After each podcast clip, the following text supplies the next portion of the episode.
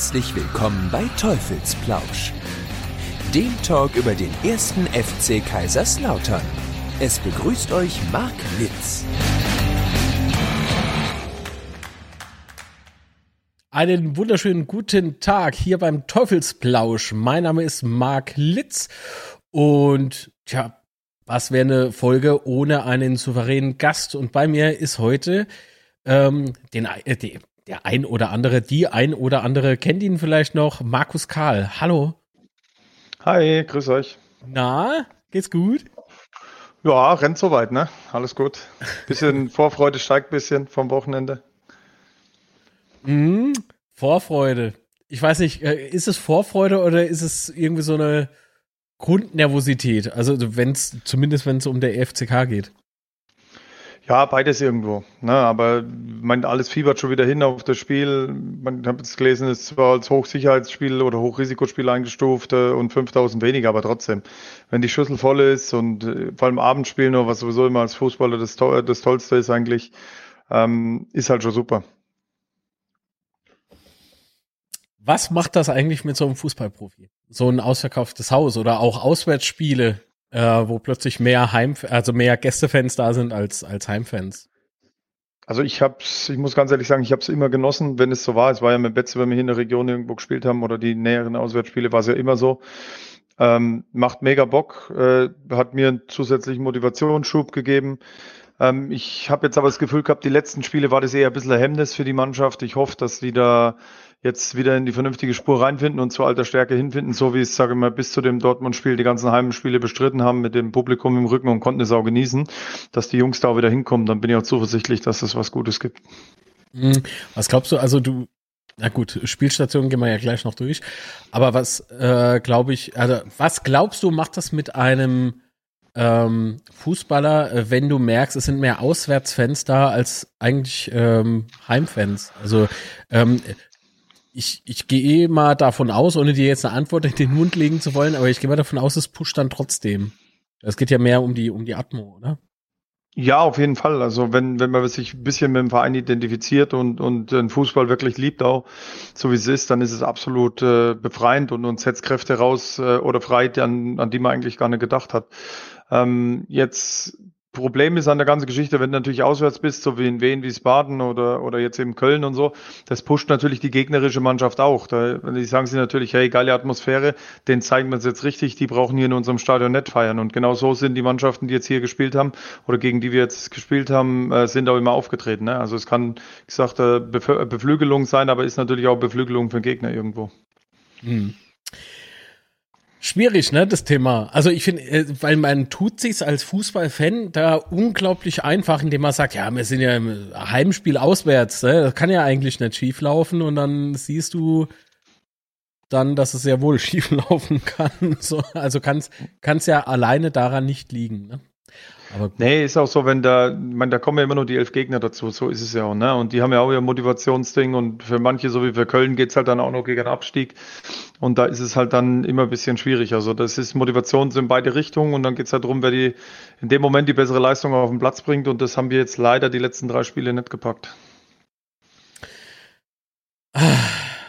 So, Jetzt gehen wir, gehen wir durch. Markus Karl, geboren 14. Februar 86, äh, aus Vilsbiburg, wo ist denn das?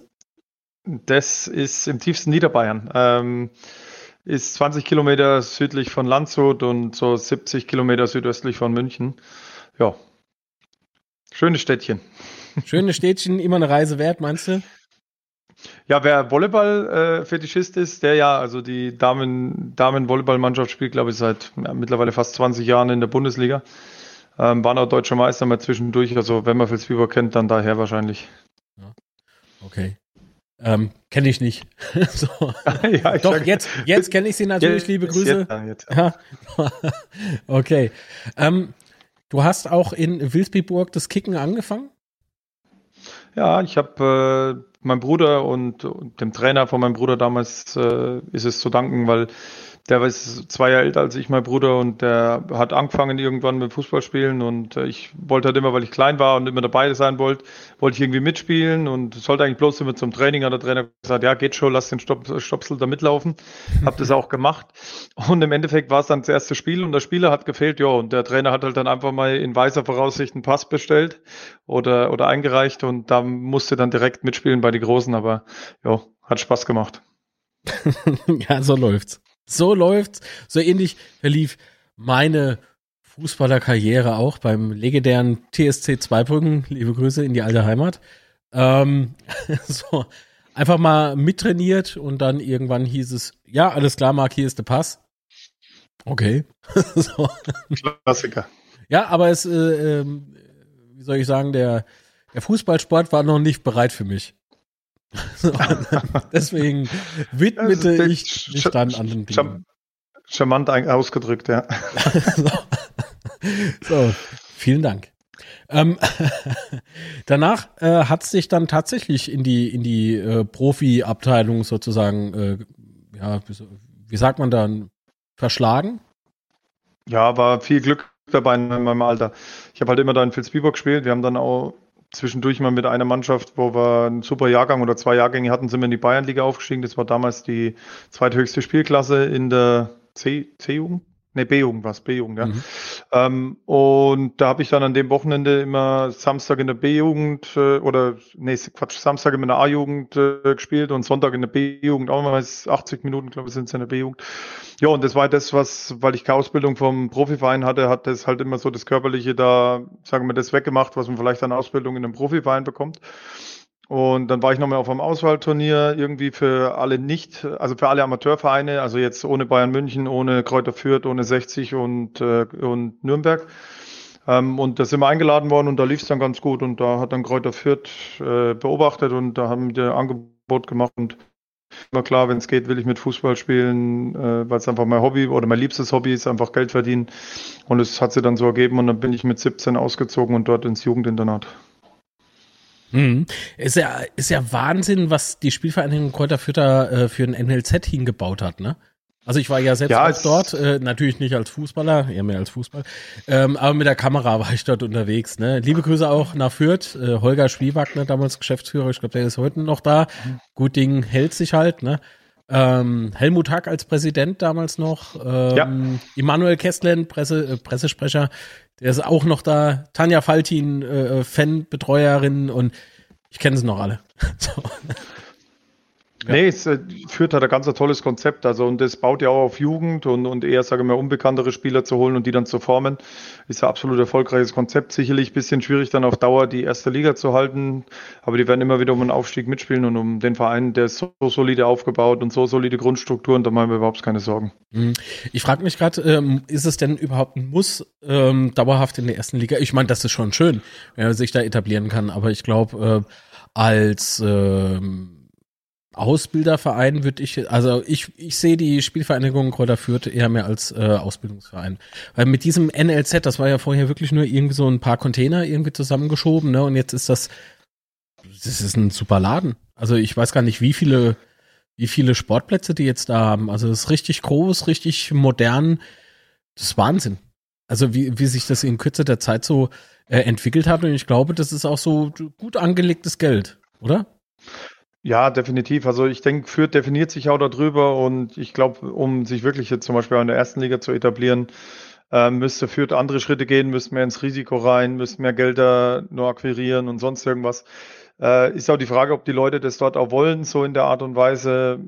So wie sie es jetzt machen, finde ich es echt gut. Es ist charmant. Also ganz viel aus der Jugend rausgezogen, wenn man guckt, was sie die letzten sagen wir, 10, 15 Jahre da an Jugendspielern immer wieder rausgebracht haben oder eher so unbekanntere äh, Spieler rausgebracht haben und dann etwas teurer weiterverkauft oder so, dann ist das schon richtig gut, was die da machen. Also das Konzept ist natürlich auch gut, wird jetzt hier auf Laudern nicht ganz so zutreffen. Sagen wir, Laudern hat prinzipiell, wenn wir es dann wieder mal packen in die erste Liga, ein paar andere Ansprüche, einfach von der Tradition her.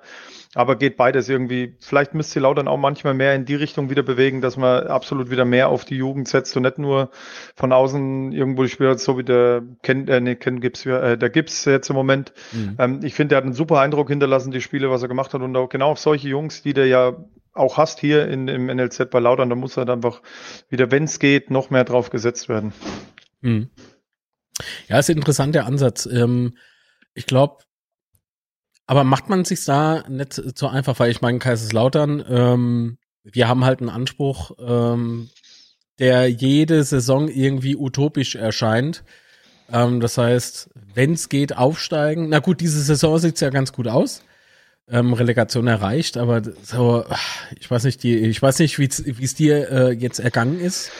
Ähm, ich äh, sofort wieder irgendwie konfrontiert mit äh, den alten Zeiten, ähm, als dann die letzten drei Spiele eben in die Hose gingen und da, da, da kommen dir halt ganz andere Erinnerungen, ne? Ganz böse Erinnerungen irgendwie und dieses, dieses unbedingt aufsteigen wollen, unbedingt oben mitspielen wollen, das ist nicht immer einfach für die, für die Fußballszene. Nee, definitiv nicht. Das, ist, das Problem ist halt auch, dass Erfolg einfach nicht planbar ist. Ne? Klar, es gibt immer wieder die Modelle, die haben einfach viel Geld, pumpen viel Geld rein. So, wenn du mal guckst bei unserem, sage mal, unserer Fanfreundschaft aus München, wenn ich überlege, was die da Gelder verschleudert haben die letzten zehn mhm. Jahre und was da drauf ging und im Endeffekt kam nicht viel bei rum, wenn man mal ganz ehrlich ist. Die mussten dann doch einmal runter und haben sich ein bisschen neu sortiert und jetzt scheint es wieder ein bisschen besser zu sein, haben auch, glaube ich, nicht nur mehr so altbackene Stars, die nur ein bisschen Geld abgreifen wollen ähm, oder Uerdingen oder so oder Türkgücü jetzt, wo es einfach nur ein Geldgeber da ist, aber nicht wenig Konzept dahinter, sieht man, dass es auch nicht funktioniert. Und äh, das, das ist halt immer die Gefahr, dass, äh, weil Aufstieg, also Aufstieg oder Erfolg ist allgemein nicht planbar. Du brauchst ein gutes Konzept dahinter. Natürlich braucht man uns nichts vormachen. Im modernen Fußball ist einfach Geld A und O. Ohne das wird es einfach nicht funktionieren, weil die Schere halt auch immer weiter auseinander geht. Und das muss der Betze halt jetzt einfach auch hinkriegen. Und da sind sie jetzt eigentlich das Jahr auf einem ganz guten Weg gewesen oder immer noch auf einem guten Weg. Mal gucken, was jetzt rauskommt. Ähm, aber im Endeffekt sind wir trotzdem wieder in die alten Querelen und es geht wieder los. Es ist nur Wambule, wenn man mhm. ehrlich ist. Also wir haben jetzt schon wieder die letzten Wochen ist wieder nur Trouble und hier und da und die Leute werden natürlich unruhig, weil sie alle Angst haben, dass wir was verlieren, was ja auch verständlich ist, äh, wenn man so nah am Ziel ist. Ne? Von dem her werden wir jetzt einfach mal gucken, wie es weitergeht und dass man da wieder Ruhe reinkriegt. Mhm. Also du, du bist ja, jetzt kommen wir nochmal zurück irgendwie, bevor wir nur über Na. uns wieder sprechen. äh, äh, von der Spielvereinigung Kräuter Fürth, da warst du zwei Jahre? Ja, also, also zwei Jahre ne, A-Jugend. Zwei Jahre genau, A-Jugend. Zwei Jahre. A-Jugend durfte dann auch mal, durfte dann auch mal Profidebüt geben.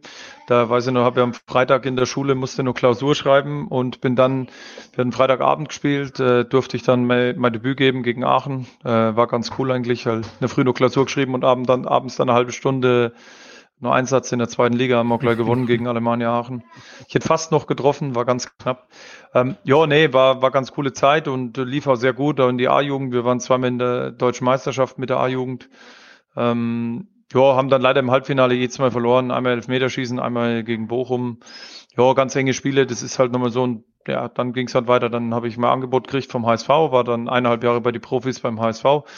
War da soweit eigentlich auch ganz gut, aber das war die Zeit damals. Es war die Mannschaft mit Van Beuten, Bullerus, ähm, Van der Vaart und die ganzen, die ganzen Spieler. Und da war halt einfach die Zeit für die Jungen war noch nicht so gegeben. Also ja. ich, ich frage mich gerade, ähm, wie, wie ist denn das eigentlich, wenn du, wenn du aus Jun Juniorenfußball plötzlich hochgehst in die Profiliga? Ähm, hast du dann automatisch irgendwie einen Berater? Schießen die dann irgendwie aus dem Boden oder, oder macht das dann eher so, keine Ahnung, die Eltern? Oder wie ist denn das bei dir gelaufen? Also im Endeffekt war es so, dass ich hatte ja damals, also wir hatten mit dem 86er Jahrgang, hatten wir, glaube ich, sechs oder sieben Jugendnationalspieler. Also wir hatten einen überragenden Jahrgang, warum wir auch immer im Halbfinale von der deutschen Meisterschaft waren. Und wir haben ja da in der Bundesliga immer oben mitgespielt und, und waren dann immer qualifiziert und dann kam die Einsätze zur Nationalmannschaft und dann kommen natürlich allgemein für jeden die ersten, die ersten Nachfragen vom Berater, weil die, mittlerweile geht's ja immer jünger. Damals war es ja so mit 17, 18 ging's noch. Mittlerweile habe ich ja schon gehört, dass es bis 13, 14 runtergeht mit dem Berater, was für mich aber fast der Schwachsinn ist. Wobei andererseits, wenn man manche Vereine wieder sieht, dass die da teilweise schon Hunderttausende von Euros für Jugendspiele ausgeben, was ja auch Wahnsinn ist.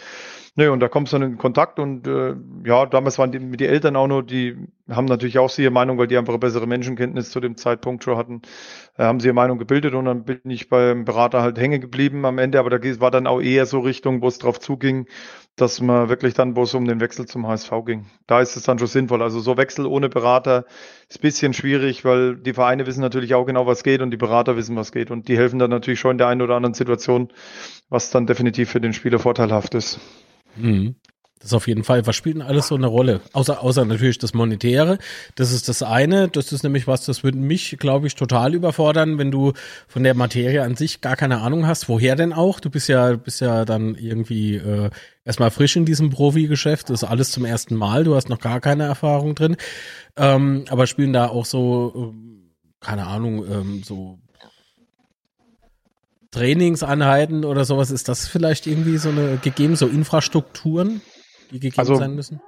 Bei mir war es ja so, dass äh, das mit dem HSV, die haben relativ schnell beobachtet, äh, damals in der in der A-Jugend, das kam dann zustande, der Kontakt. Und äh, ich meine, wenn du natürlich hörst, damals, bei uns lief es auch super, also ich glaube, in der Jugend gab es nicht viel bessere Spieler als in Fürth. Also klar, immer wieder in andere Vereine, aber das war richtig gut. Und wenn du dann die Chance hast und dann natürlich der Erstligist anklopft und du da einen Profivertrag kriegst und auch komplett dort mittrainierst, dann mal eingeladen wirst, triffst dich mal mit dem Trainer sogar von der ersten Mannschaft, obwohl du nur A-Jugendspieler bist. Äh, es war schon toll. Und dann der HSV ist ja eigentlich, bis auf das Jahr viel viel Chaos im Verein haben, ist es eigentlich schon absolute Tradition, so ein Verein und toller, toller Verein, tolle Stadt und so. Das ist natürlich dann schon überwältigend. Und einfach der Traum, erste Bundesliga zu spielen, glaube ich, hat er einfach überwogen. Ja, also ist ja auch nichts verwerflich, finde ich. Also ich glaube, das ähm, ist ja im Prinzip so das Ziel eines jeden Fußballers, also jeden Fußballprofis, ähm, mal Bundesliga zu spielen oder? Ja, absolut. Also ich muss ganz ehrlich sagen, für mich hat damals Geld überhaupt keine Rolle gespielt. Das war absolut zweitrangig. Das ist auch im Vergleich, was ich damals für einen Vertrag beim HSV gekriegt habe, was ich jetzt mittlerweile höre, was in der zweiten Liga bezahlt wird, ist das lächerlich, äh, was ich da für einen Erstligavertrag damals hatte. Ähm, aber da waren die Zeiten einfach noch nicht so und ich muss ganz ehrlich sagen, das hat für mich zu dem Zeitpunkt überhaupt keine Rolle gespielt. Also die, die, ja. die Summen kannst du auch nicht vorstellen. Also es war trotzdem ein gutes Geld, aber es war nie so, dass man das, also man konnte super leben davon, aber es war jetzt nie so, dass irgendwie gesagt, nee, hol nur mehr raus oder mach das und das. Das war mir im Endeffekt eigentlich relativ egal. Ich wollte einfach zum Erstligisten und wollte die Chance ergreifen und, und das einfach nutzen. Hm. Ist aber gut, äh, dass du das ansprichst, ne? Ist auch äh, interessant. Die Nummer, ähm, weil so lange ist das ja noch gar nicht her. Du warst beim Hamburger SV 2005 bis 2007 irgendwie. Genau. Ja. Ähm, ja.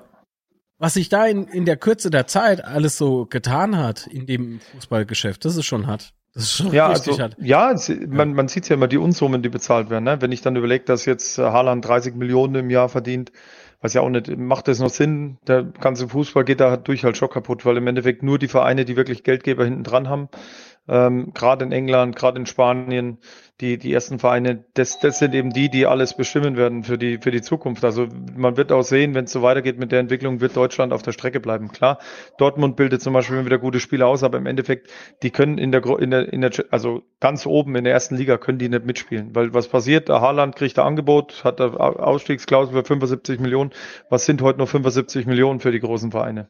Nix mehr. Ja, grad, grad das ist halt einfach so ein bisschen, Bereich, ja ja, ist halt so ein bisschen schade, weil die ganzen deutschen Mannschaften werden da auf, dem, auf der Strecke bleiben. Ich bin jetzt kein Fan vom 50 plus 1. Ich bin aber keiner, der sagt, das muss abgeschafft werden.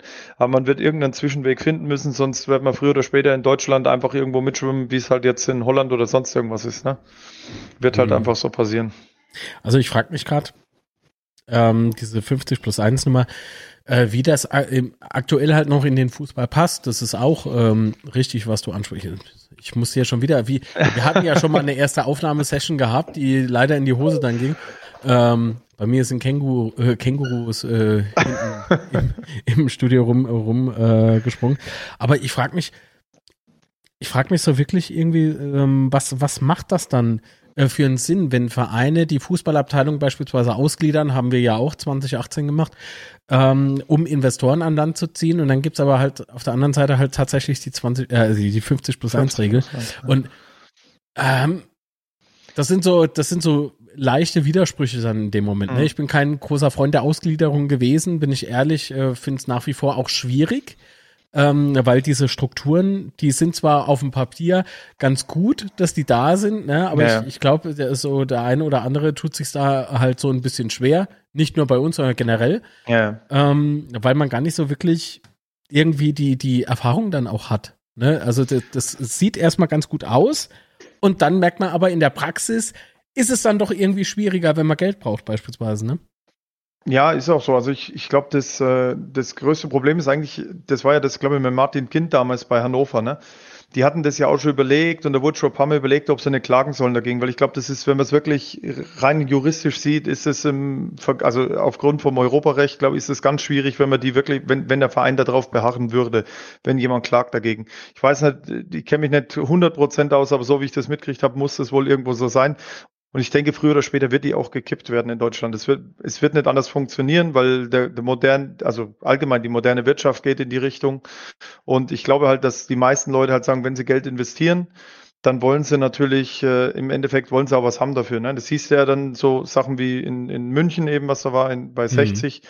Da ist halt natürlich auch schwierig dann, wenn dann kein Konzept dahinter steht, dann ist es toll, dass man Geld hat, aber dann wird das Geld halt irgendwo hin verbraten, wo man sagt, okay, normal hätte man da die nächsten fünf bis zehn Jahre finanzieren können damit mit einem vernünftigen Konzept. Und Absolut. das ist dort halt einfach nicht so, ja. Deswegen mal gucken. Ich meine, bei uns jetzt, wie es jetzt im Moment aufgestellt ist, finde ich es okay, auf dem richtigen Weg, aber es muss halt trotzdem immer das richtige Konzept dahinter stehen und es muss trotzdem nur irgendwo so ein bisschen Kontrolle dahinter sein, ne? dass halt da nicht einer kommt und alles einfach so aufstellt, wie er das will und sonst irgendwas. Ja, ähm, ich hatte unlängst äh, mit einem guten Freund äh, telefoniert und der meinte, da, also auch FCKler, ganz großer FCK-Fan, ähm, der lebt den Verein eigentlich auch so wie, so, egal ob Tag oder Nacht, ne? Äh, den kannst du mhm. wach klingeln, er geht ans Telefon und kann dir irgendwas erzählen, was gerade wieder los ist und so. Ähm, der ist also voll äh, drin in diesem Deep Shit. Ähm, ähm, der meinte, der meinte auch so irgendwie, warte mal, wie, wie war das noch? Ich habe meinen Faden verloren. Sehr gut. Ähm, was hat er noch gemeint? Verdammt, noch, äh, um was ging es gerade? Mit 50 plus 1, mit 50, 50 plus 1, 1 und mit Ausgliederung und Kontrolle Ausgliederung. vom. Ah, Kontrolle, genau. Da meinte dann auch so irgendwie, ähm, ja, ähm, er hat so das Gefühl, äh, dass jeder bei uns einfach mal so, ist zwar viel Ehrenamt, ne, mit drin, aber er hat so das Gefühl, jeder will irgendwie mal Hobby-Fußballmanager spielen. Und da dachte ich mir dann auch so, hm, könnte was dran sein. So, und ähm, ich habe es letztens mit der, mit der Floskel so bedient mit äh, viele Küche verderben den Brei. Also, das ist nicht nur bei uns so. Das ist generell, also, äh, glaube ich. Ist, ist definitiv so. Ich glaube, wenn wir dann, da können wir nachher gerne nochmal drauf eingehen, wenn wir dann nochmal auf uns kommen. Äh, ich glaube, dass das eigentlich mit der Hauptproblem ist. Also ich, wie gesagt, wir sind jetzt seit acht Jahren hier in Kaiserslautern. Ich habe es ja alles live miterlebt, habe da immer noch meine Connections und kriege da auch noch was mit. Es ist schon ein großes Problem in Kaiserslautern. Das muss man einfach mal so sagen. Gerade auch so, wie das alles besetzt wird ganz viele Eitelkeiten, aber auch das Thema wollten wir später erst ansprechen, äh, ist ein ganz, ganz großes Problem hier in Laudern und äh, hat man jetzt erst wieder gesehen von unserem Starschiedsrichter, der mich sehr schwer enttäuscht hat, äh, dass das äh, doch die persönliche Eitelkeit war doch dann wichtiger als der Verein. Uh, es geht schon los. Oh weh, oh weh, oh weh. Ähm, komm, bevor wir, bevor wir jetzt aber darauf zu sprechen kommen, gehen wir noch schnell ähm, auf deine Spielerkarriere ein, die ja sehr, äh, also du, das ist äh, schon Wahnsinn, dass ich mit dir heute podcasten kann. Das ist schon geil. Wenn ich mir so überlege, wo du überall warst. Ich meine, klar gibt's natürlich noch mehr Stationen, aber das musst du auch mal hinkriegen. Ich finde, für einen Profi hast du unglaublich wenig ähm, Stationen äh, so durchgemacht, aber da, wo du warst, da warst du auch recht erfolgreich. Das musst du mal erstmal. Ja jemand nachmachen. Ähm, ich sehe hier, du bist nach dem äh, Hamburger SV, ähm, also hast natürlich auch Zweite gespielt. Ähm, hast wie viele Tore gemacht? Nee, 32 äh, Spiele und ein Tor in der zweiten. Ja, da, ja gut, okay. War nur ein bisschen andere Zeit, aber dann, dass es da nicht ganz funktioniert hat beim HSV, habe ich mir auch ein bisschen selber zu schreiben, zuzuschreiben und dann natürlich auch die Gegebenheiten, dass auf die Jugend damals noch nicht so gesetzt wurde. Es war so eine Kombination und äh, ja, ich hätte auch nur nicht weggemusst. Die wollten mich auch halten und so. Ähm, und ich hatte dann irgendwann der mit dem Doll, der, der war ja damals Trainer, war ein bisschen schwierig. Der war dann auch zu den Jungen immer ganz korrekt und ein bisschen schwierig. Und einen Tag, nachdem ich gewechselt bin, ist er dann rausgeschmissen worden. Deswegen von dem her war das im Nachhinein vielleicht, hätte ich gern mehr gehabt. Da kam Stevens, glaube ich, danach. Wäre mal interessant gewesen, ob es da vielleicht besser gewesen wäre. Ähm, Jo, ist halt so, äh, ich bin dann zurück nach Fürth. Äh, dort lief es auch nicht so gut, weil da wollte der Präsident, der Helmut Hack, wollte mich unbedingt zurückhaben und die hat eine Mannschaft, die funktioniert hat, die hat um Aufstieg mitgespielt und das Konstrukt ist eigentlich gestanden und da habe ich dann auch bloß sieben oder acht Spiele gemacht, da lief es dann auch nicht so berauschend. Dann kam Bruno Labbadia, da lief es dann gar nicht für mich. Der hat gesagt, du kannst trainieren wie Messi, du spielst trotzdem nicht bei mir. Du machst es mhm. auch ganz gut, trainierst eigentlich ganz gut, aber du bist einfach nicht mein Spielertyp, den ich haben will. Und dann hast du auch gedacht, okay, was machst du? Dann bin ich nach einem Jahr direkt zu Ingolstadt, erstmal ausgeliehen, ein halbes, äh, halbes Jahr, dann sind wir dort aufgestiegen in die zweite Liga, damals in der Regionalliga Südno. Und da lief es richtig, da war Thorsten Fink dann Trainer und da lief es dann perfekt für mich. Da war dann richtig gut, aber gutes Zweitligajahr gespielt, damals aber in meine Augen heutzutage keinen guten Berater gehabt. Ähm, der mehr, also der mehr mit sich selber beschäftigt war, also privat irgendwie äh, als als mit, mit meiner Karriere, weil ich sag's mal so in der heutigen Zeit, wenn jemand mit 21 oder 22, wenn jemand ähm, 33 Spiele in der zweiten Liga in seinem ersten Zweitligajahr macht, äh, schießt drei Tore und, und drei oder fünf Assists und äh, steigt dann zwar ab mit der Mannschaft, aber kriegt dann kein vernünftiges Angebot von einem anderen Zweitligisten, dann hat der Berater definitiv in der heutigen Zeit etwas falsch gemacht auch. Oh, oh, oh. da sind wir im, wieder im Profigeschäft, ne? Also das ist das ja, es ist, ist so. Ist also übel. mit der, mit den, mit den nackten Zahlen, wenn du die heute, wenn du die heute an den Tag legst und ich war dann auch mal zwischendurch mal Kapitän in der Mannschaft und habe echt ein gutes Jahr gespielt, dann denkst du halt schon, okay, äh, ist natürlich bitter. Dann hat der Berater entweder nicht sauber gearbeitet, weil gerade jetzt in der Jugend und, und so wie das dort lief, ja, war halt ein bisschen schwierig und dann sind wir abgestiegen, direkt wieder auf, aber da kam dann der Wiesinger, das war der einzige Mensch, den ich persönlich äh, wirklich einen richtigen Brass auf den schieb, weil das einfach, ich sage jetzt mal so, linke Bazille ist, äh, das hat er mit vielen gemacht, das werden auch viele bestätigen. Deswegen hat er auch nirgendwo mehr Erfolg gehabt äh, von seiner Art und Weise. Und der hat mich komplett rasiert ohne Grund. Da war auch irgendwas Privates, wo ich eigentlich gar nichts mit am Hut hatte. So, und dann hatte ich kurz mir überlegt in der Zeit, ob ich aufhöre zum Kicken. Und habe dann in der, muss sogar in der zweiten Spiel, also nicht muss, sondern ich habe dann in der zweiten gespielt, um mich fit zu halten. Mhm. Habe dann dort in der Bayernliga gespielt. Also es war die damalige Bayernliga, nicht die heutige Regionalliga Bayern, sondern eins drunter. Jo, und habe mich dann wieder rangekämpft und danach kam Benno Müllmann, der hat mich wieder hochgeholt und ab dem Zeitpunkt habe ich, wie gesagt, jede Saison in der zweiten Liga 30 Spiele gemacht. Boah, aber ich habe Demut gelernt, das muss man dazu sagen. Also in der Zeit, ich habe dann auch einmal, weil da war ja immer so, dass nur so und so viele Junge äh, von oben, die runterkommen, spielen dürfen, über 23.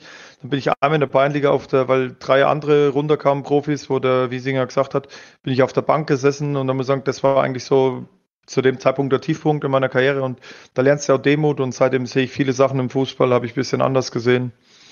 Ja, es war harte Schule, aber gute, gute Lehr, sagen wir, gutes Lehrmaterial für die Zukunft im Leben.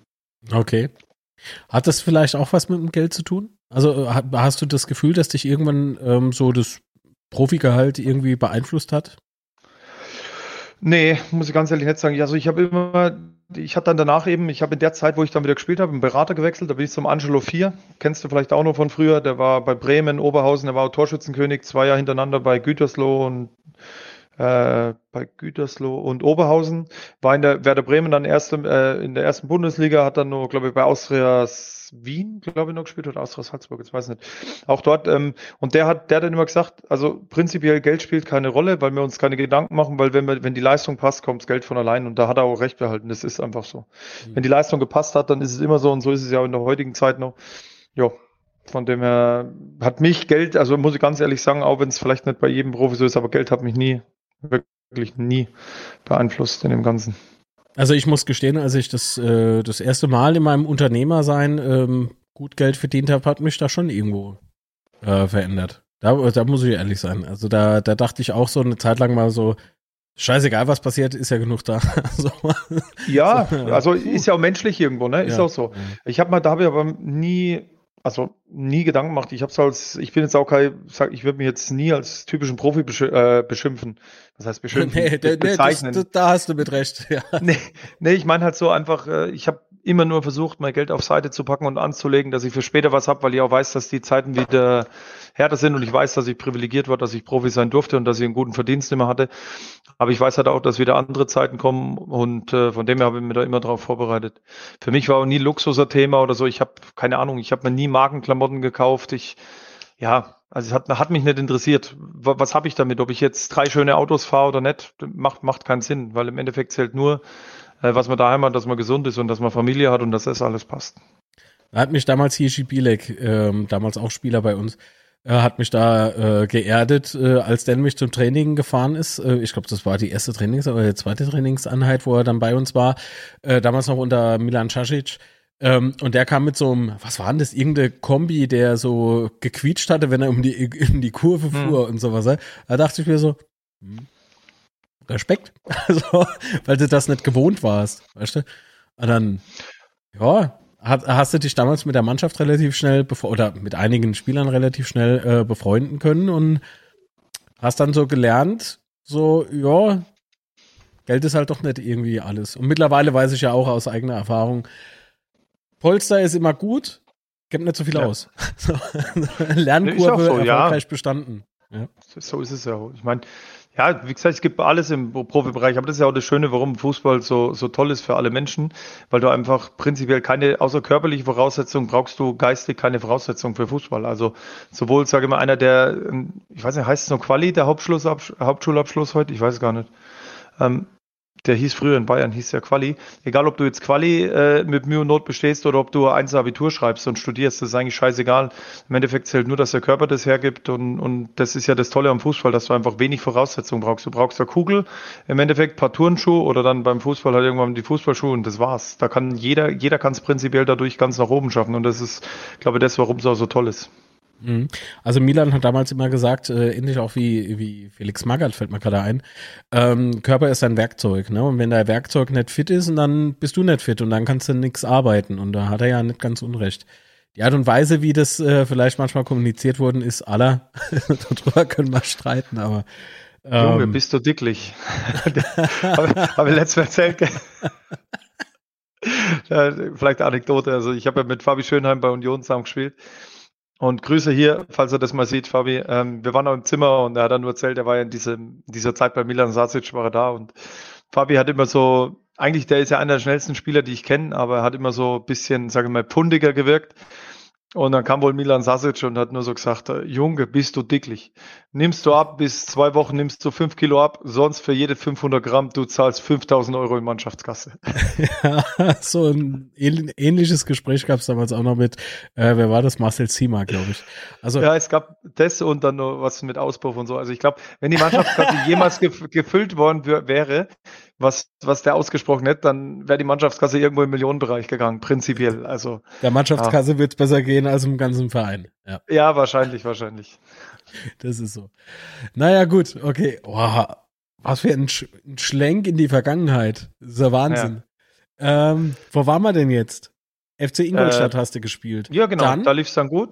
Ja, ja, und da habe ich auch wieder gespielt und dann wollte der Verein halt nochmal verlängern und man hat mir, wie ich ja hier bekannt bin, der Altstadt Karl in Laudern, ähm, ich bin halt auch gern mal in der Kneipe, also ich habe jetzt nie ungesund gelebt und ich habe auch, glaube ich, schon Profi-like gelebt, aber ich finde, wenn man, wenn, wenn die Möglichkeit besteht, bin ich auch geselliger Typ und gehe gerne mal, gerne mal in die Stadt und in die Kneipe. Und ich war das in Ingolstadt auch schon ein bisschen, da wurde mir damals so der Lebensstil vorgeworfen, wobei das wurde immer im Zusammenhang auch da, wo ich rasiert wurde, gepackt Jo, und dann halt, hätten die mir nur ein Jahr angeboten, damals in Ingolstadt. Klar, es war in der Nähe von meiner Heimat, also 60 Kilometer von meiner Heimat äh, weg. Und dann kam Union Berlin um die Ecke, die waren da drin und der Trainer kannte mich von früher noch, äh, wo, wo ich gegen ihn mal gespielt hatte. Jo, und habe dann da Angebot gekriegt und bin dann zur Union halt gegangen. Ne? Es war, mein Bruder hat in Berlin gewohnt, muss man dazu sagen, von dem her war das ganz cool und Berlin ist ja auch eigentlich eine tolle Stadt. Da bin ich zur Union und dann nahm das Unheil seinen Lauf und dann bin ich nach eineinhalb Jahren hier zum Betze gekommen. Das Unheil nahm seinen Lauf, Nein, oh Spaß. Nein, toll. Es ist, also wie gesagt, ich sag mal so, klar, das HSV war damals eine tolle Station, Union ist auch eine ganz tolle Station. Ich glaube, das kann man nicht wegleugnen, auch mit den Fans. Es ist auch ganz viel Tradition drin, auch so wie hier in Laudern. Ähm, da kam Laudern. Das sind einfach meine drei wichtigsten Stationen gewesen, muss man sagen. Klar, jede Station hat was, war was Wichtiges. Auch Ingolstadt und, und Fürth äh, gibt es nichts wegzuleugnen. Ähm, ja, aber dann kam es halt nach, äh, kam es halt mit Laudern zustande und ich habe muss ganz ehrlich sagen, die damals, wo das Angebot kam oder wo, wo der Kontakt zustande kam, habe ich das noch gar nicht so überrissen, das Ganze, weil da war ja Braunschweig, glaube ich, erster und äh, Hertha war zweiter und der, KS, äh, der Kaiserslautern, der Betze war dritter. Und wir hatten ja das letzte Spiel mit Union vor der Winterpause und haben da 2-0 gegen, gegen Lautern gewonnen. Und da war mir die Dimension von dem Verein und dem allem, so wie das jetzt war, da in der zweiten Liga, war mir gar nicht so bewusst. Das ist mir im Nachhinein erst richtig bewusst geworden. Ne? Ja. Mhm. Aber dann, wie gesagt, also ich habe unheimlich gern hier gespielt, äh, bin unheimlich gern in der Stadt noch, bin froh, dass ich nie im Bösen auseinandergegangen bin mit dem Verein und ich habe mir auch nie negativ im Verein äh, geäußert. Habe ich auch nicht gefühlt, auch wenn ich ganz ehrlich sagen muss, die ersten eineinhalb, zwei Jahre war es bisschen schwierig für mich äh, mitzufiebern, weil einfach das, wie es mit mir abgelaufen ist, wie ich damals weg musste von Laudern, äh, ist mir sehr nahe gegangen oder, oder tat mir irgendwo weh, ne? Und da waren halt auch die falschen, falschen Leute am Ruder in meine Augen. Ja, und ähm, von dem her aber mittlerweile bin ich wieder voll dabei und, und kann da jetzt wieder voll mitfiebern und da bin ich auch dankbar und froh drum. War das damals noch Kunz? Nee, der nicht. Dann wäre ich, hätte ich verlängert. Aber der hat ja damals schon beim, der hat ja damals schon aufgehört, das Ganze, und das waren dann seine Nachfolger, die prinzipiell, wo ich erstmal sage, oder was mir eigentlich damals nicht gefallen hat, war jetzt nicht der Umgang mit mir, sondern es war mehr so, erstmal hingehen, und auf den Vorgänger zeigen und sagen, okay, das, was der gemacht hat, ist scheiße. Ich finde, so führt man sich nicht in eine neue, in eine neue Position ein, sondern man muss selber zeigen, einfach, dass man es gut macht und nicht einfach zeigen, dass der, der war, vor mir was gemacht hat, dass der das scheiße gemacht hat. Das, hm, ich kann mich dran erinnern, okay, alles klar, äh, Namen lasse ja. ich jetzt mal weg. Ja, ähm, also ich habe mit den Leuten eh nichts mehr zu tun. Also wie gesagt, der eine, der ja, der, mit dem habe ich ja selber noch zusammengespielt und der kommt noch her, mit dem, also mit dem brauche ich nichts mehr reden, weil der für mich einfach, äh, du spielst mit einem zusammen, verstehst dich gut und äh, ein halbes Jahr später behandelt er dich dann wieder letzte Depp und verarscht dich und das, also entweder bin ich als Typ grad, so wie ich immer bin, ich sage einem, wenn einer auf die Nerven geht, sage ich, was bist du für Affe, ne? und äh, ich lüge ihm nicht vorne ins Gesicht und hintenrum bin ich dann so, also das sind dann Sachen, die sind nicht für mich und dann muss ich mit den Leuten in meinem Leben auch nichts mehr zu tun haben. Dann ist es auch Also unabhängig von dem, was jetzt passiert ist und ähm, wer es auch immer mag, äh, sein mag, ähm, lass dir gesagt sein, Größe, oder das weißt du ja selber sicherlich auch, äh, Größe hat ja nicht immer nur was mit Körperhöhe zu tun. Nee, ist auch so, definitiv. Also von, von dem her, ja, verstehe ich. Also deswegen ist, also deswegen fühlt sich ja auch gut an im Moment für mich, das alles wieder so mitfiebern zu können mit, mit dem Ganzen. Ne? Und man guckt immer nur, wann ist das nächste Spiel, wie sieht's da, man rechnet selber, also ich rechne jetzt so viel, wie ich ja als Spieler immer wieder, wenn irgendwelche Tabellenkonstellationen sind, habe ich mitgerechnet. Ne? Und du mit meinen ganzen Jungs hier von, von der GL, die ich, mit denen ich immer im Stadion oben bin und so, ähm, Grüße übrigens an die Jungs, ähm, ja, da, da, da philosophierst du natürlich, ne? Und die sind dann auch manchmal froh, wenn, weil die kriegen von mir halt auch ein paar Einblicke ins Profileben, was du selber jetzt so als Fan nicht so kriegst. Und äh, ich krieg von denen halt Einblicke und du siehst halt das, wie die Jungs das mit jeder Phase leben. Und es macht mir einfach unheimlich viel Spaß. Also man kann mittlerweile schon sagen, dass ich zum echten Fan geworden bin. das ist sehr gut. Das äh, äh, an alle Ultrakopierungen und alle Fanclubs. Genauso müssen wir es im Prinzip mit jedem erfolgreichen Spieler von uns machen. Gleich mal ein, einnehmen.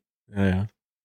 Aber du bist, du bist aber auch äh, in Lautern einfach wohnen geblieben. Oder hast dich mal weggeschlagen, äh, wegverschlagen? Mm, ja, was heißt weggeschlagen nicht? Also wir wohnen hier seit acht Jahren. Ich bin auch grundsätzlich, wo ich dann nach Sandhausen bin, bin ich gependelt, ähm, immer hin und her. Äh, ja, ich hatte halt eine kleine Wohnung am Stadion, aber war die meiste Zeit hier.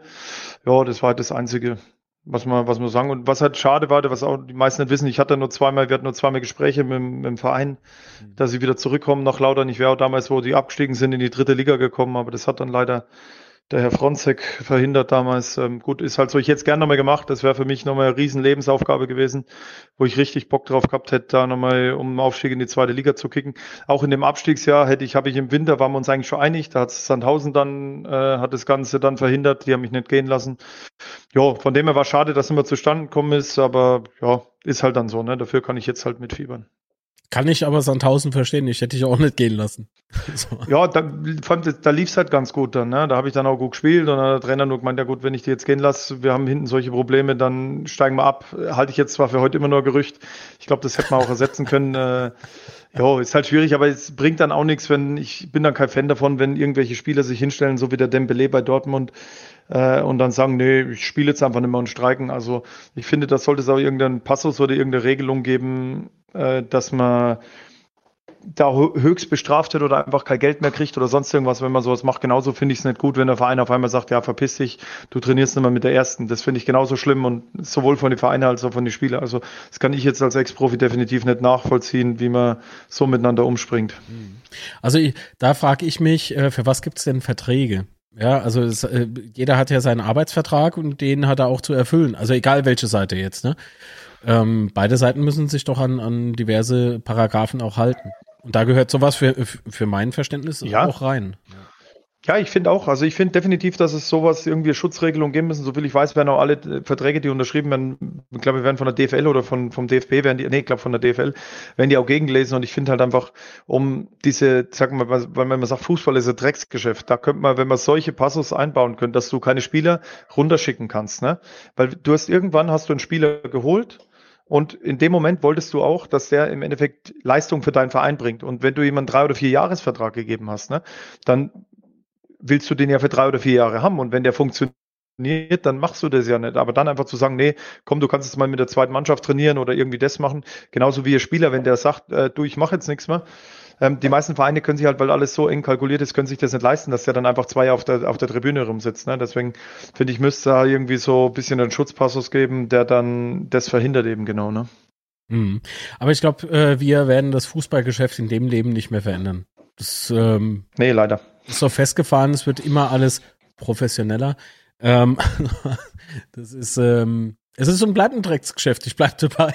so, mir fällt, mir fällt leider kein, ähm, kein anderer Vergleich ein. Ich habe auch ähm, sehr viele, ja, was heißt sehr viele? Ich habe einige Freunde, die äh, noch aktuell Fußballprofi sind, noch einige, die ähm, Fußballprofi waren, auch beim FCK.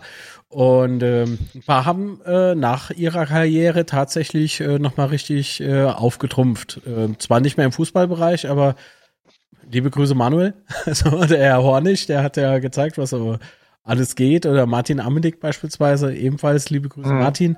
Ähm, das sind, weißt du, so dieses, dieses Leben nach einem Profi-Dasein. Ähm, den, den Sprung habe ich mir immer so, so schwer immer vorgestellt, weil ich es mir nur sehr schwer äh, ja, vorstellen konnte, dass dann plötzlich so von, also nicht jeder ähm, hat beispielsweise studiert, sagen wir es mal so, ne?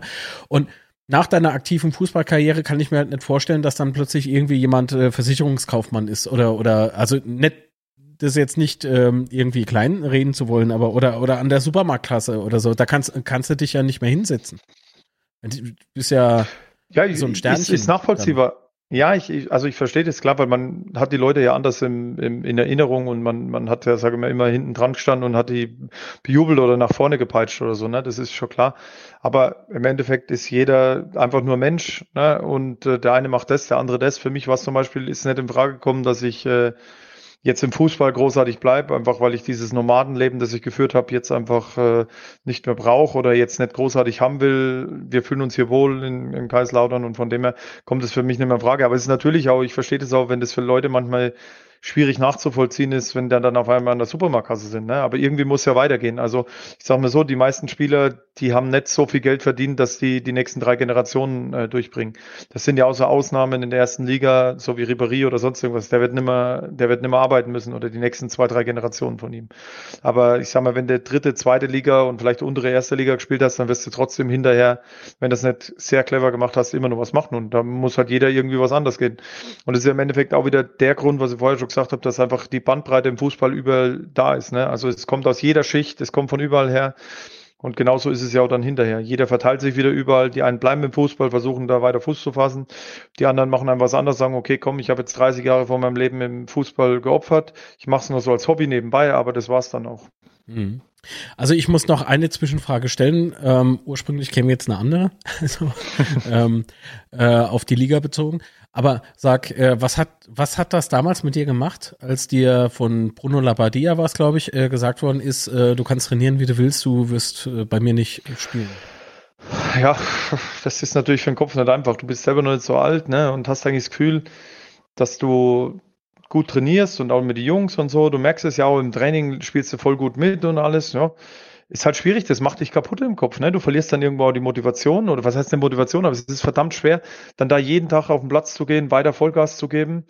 Ja, und im Endeffekt war es bis halt dann insofern belohnt worden. Ich bin dann zu Ingolstadt zurück und da lief es halt dann gleich gut am Anfang, ne?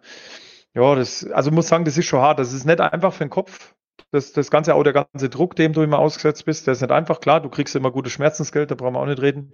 Hast viele Vorteile, aber es ist nicht immer nur alles Friede, Freude, Eitel, äh, Friede, Freude, Sonnenschein, so heißt genau.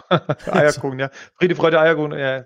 Nee, ist auch so. Und äh, da muss man auch, das ist wichtig halt, dass man da äh, vernünftiges Umfeld hat. Ne? Ich habe halt zum Beispiel auch meine Freunde, oder ich habe eigentlich keinen in meinem Freundeskreis, den ich wirklich Freund bezeichne, der mir nicht einmal sagen kann, hey, was machst du da für einen Scheiß? Konzentrier dich jetzt mal oder so. Ne?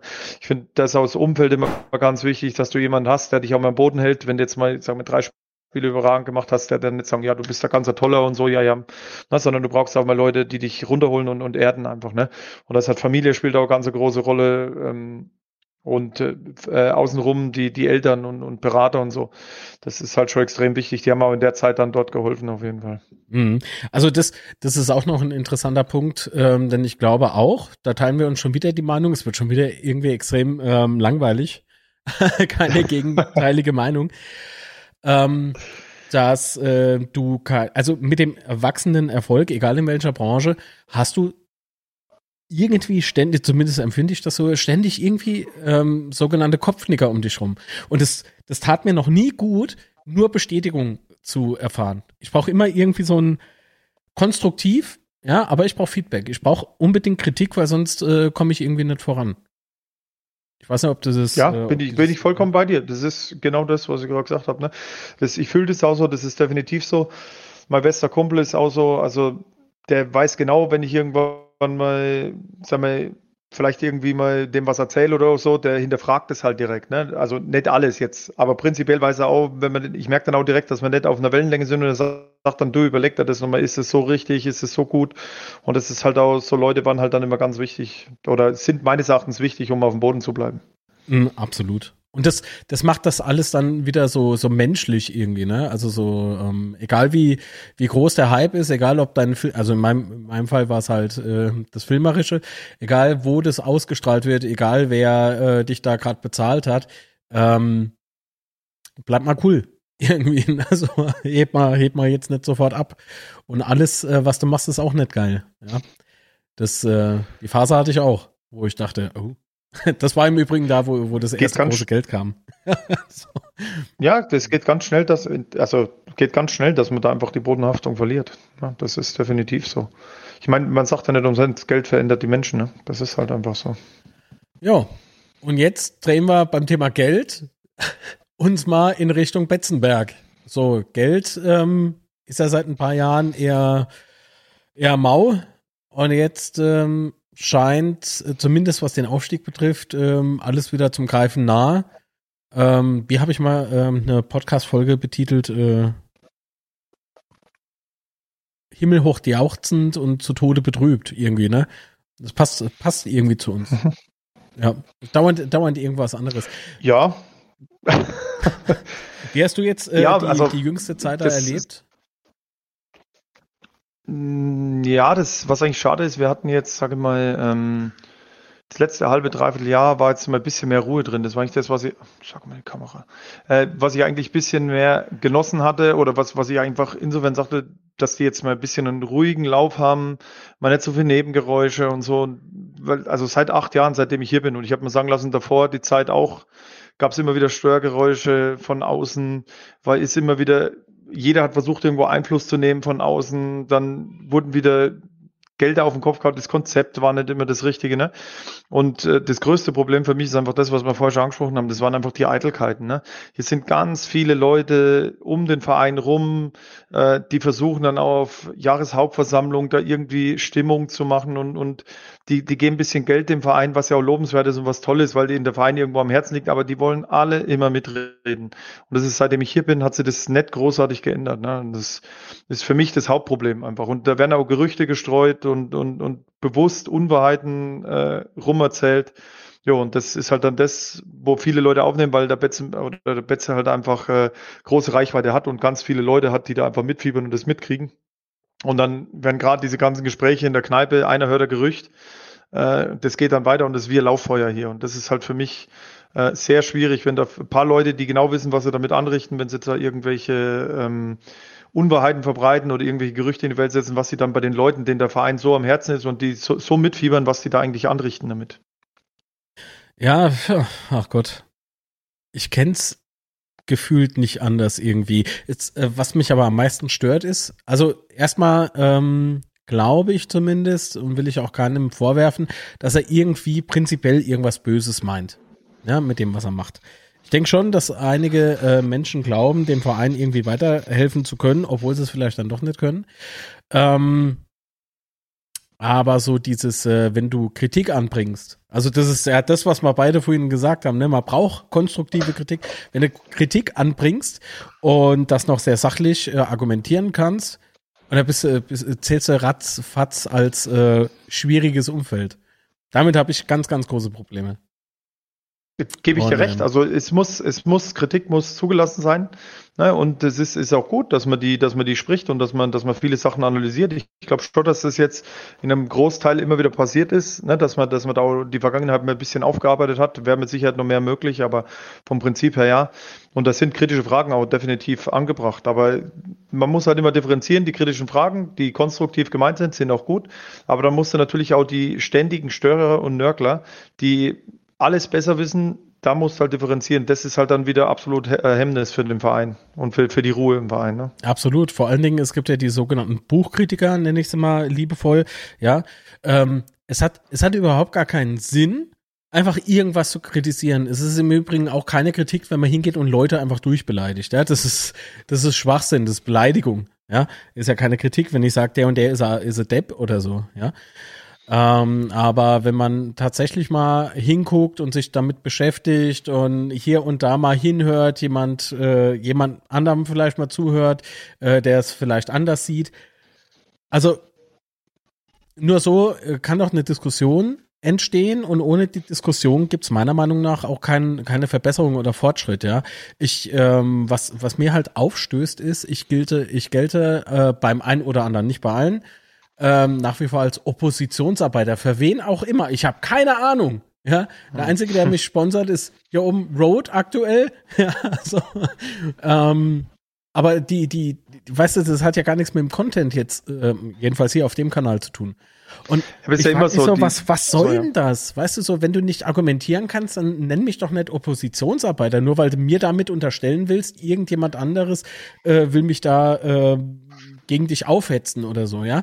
Oder auch hinter verschlossener Tür ähm, mich als mhm, betiteln, ja. Das, das funktioniert doch so nicht. Was ist denn das? Wo ich mir dann, wo ich mir dann denke, was, was geht denn mit euch ab? Ja, äh, gehe ich vollkommen mit mit dir. Das, das Problem ist natürlich auch, dass manche Leute ähm, auch einfach mit Kritik da nicht umgehen können. Ne? Das ist halt dann im Endeffekt, wenn die keine Ahnung haben oder wissen, dass es irgendwo berechtigt ist, wer wirkliche Größe hat, geht da drauf auch mal ein. Also an der Stelle nochmal, ich war vor, wollte ich vielleicht nochmal erzählen, wo ich da den Marco Antwerpen nochmal loben muss. Ähm, ich war mit ihm ganz zufällig, haben uns getroffen und waren einen Tag nach seinem Rauswurf äh, war mal Bierchen trinken in der Stadt. Ich war über einen Kumpel dazu, ich habe ihn dann zuerst mal kennengelernt. Ähm, und ich muss ganz ehrlich sagen, ich habe ihm auch mal ein paar Sachen, also ich bin, er, er weiß auch selber, also er ist natürlich auch streitbar. Ne? Also man muss es ja auch sagen, manchmal überpacen sie ja auch wieder andere Trainer gegenüber und sowas. Ne?